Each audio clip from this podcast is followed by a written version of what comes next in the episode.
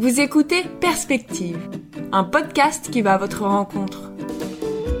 Une émission produite par l'Indépendant.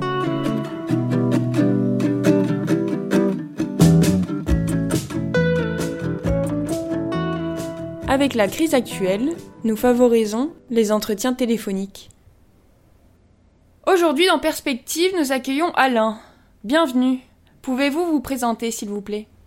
Oui, Alain, euh, je suis euh, à Perpignan depuis quelques années, retraité, ou semi-retraité, et donc semi-actif, bien que je n'aime pas beaucoup le mot retraité parce que on ne sait pas de quoi on prend la retraite. Voilà. Est-ce que vous pouvez nous dire votre ressenti à l'approche des fêtes? Alors, mon ressenti actuellement, c'est que euh, une certaine lassitude.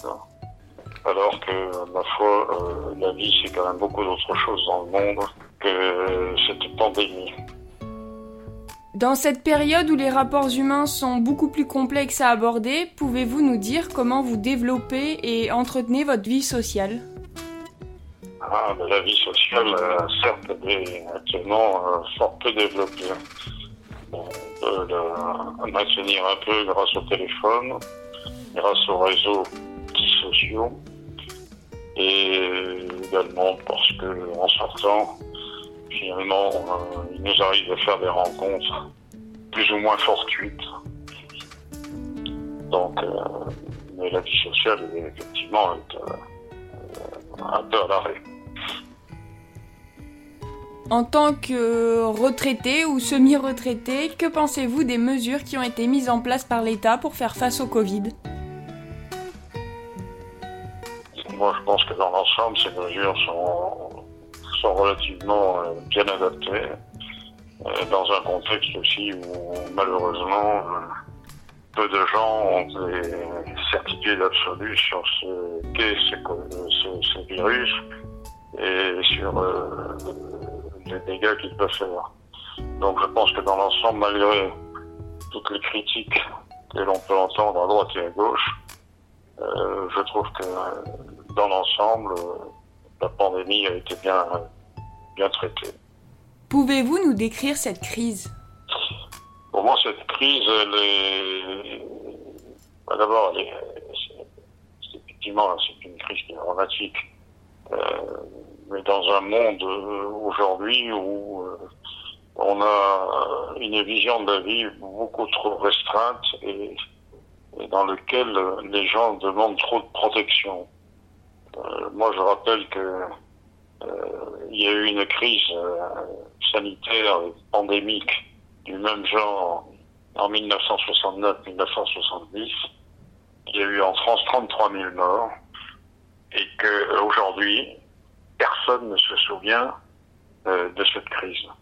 Personne. Quand je dis personne, c'est que tous les gens qui, avaient mon âge à l'époque n'ont absolument aucun souvenir ni de mesures de restriction, ni de mesures de, confinement, ni euh, ni même de, de, déclarations politiques, ni euh, dans les journaux. Donc je trouve qu'aujourd'hui on a une, une vision trop de protection parce qu'on est sous, ce principe de précaution qui a été mis dans la Constitution française il y a maintenant 15 euh, ans et euh, qui fait que tout le monde veut être euh, assuré, garanti pour tout. Qui est une, une fiction. Depuis le début de l'année 2020, est-ce que votre vision de la vie a changé? Bien sûr, ma vision de la vie a changé parce que euh, alors qu'on avait une, une vie euh, euh, très très développée, très épanouie, on se retrouve on se retrouve confiné. Mais je, ne trouve pas fondamentalement ma vision de la vie n'a pas fondamentalement changé. la vie c'est toujours un art de vivre et pas de, passer son temps à avoir peur de mourir. Quand vous êtes contraint de sortir et qu'il vous arrive de croiser du monde, votre comportement a-t-il changé en milieu urbain?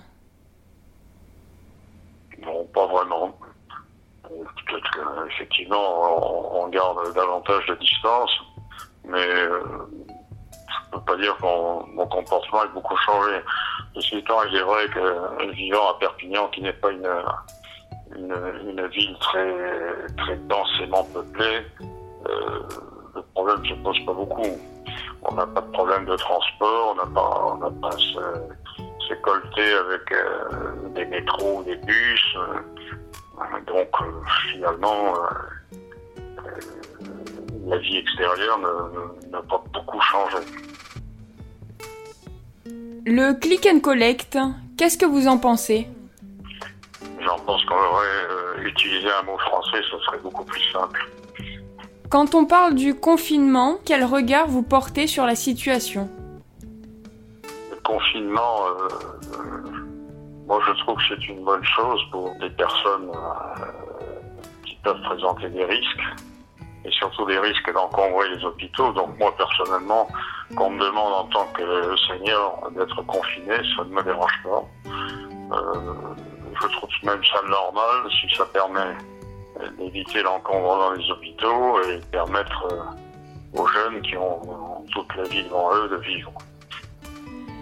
Est-ce que vous avez le sentiment que les Français ont entendu l'appel au respect des mesures dues au Covid?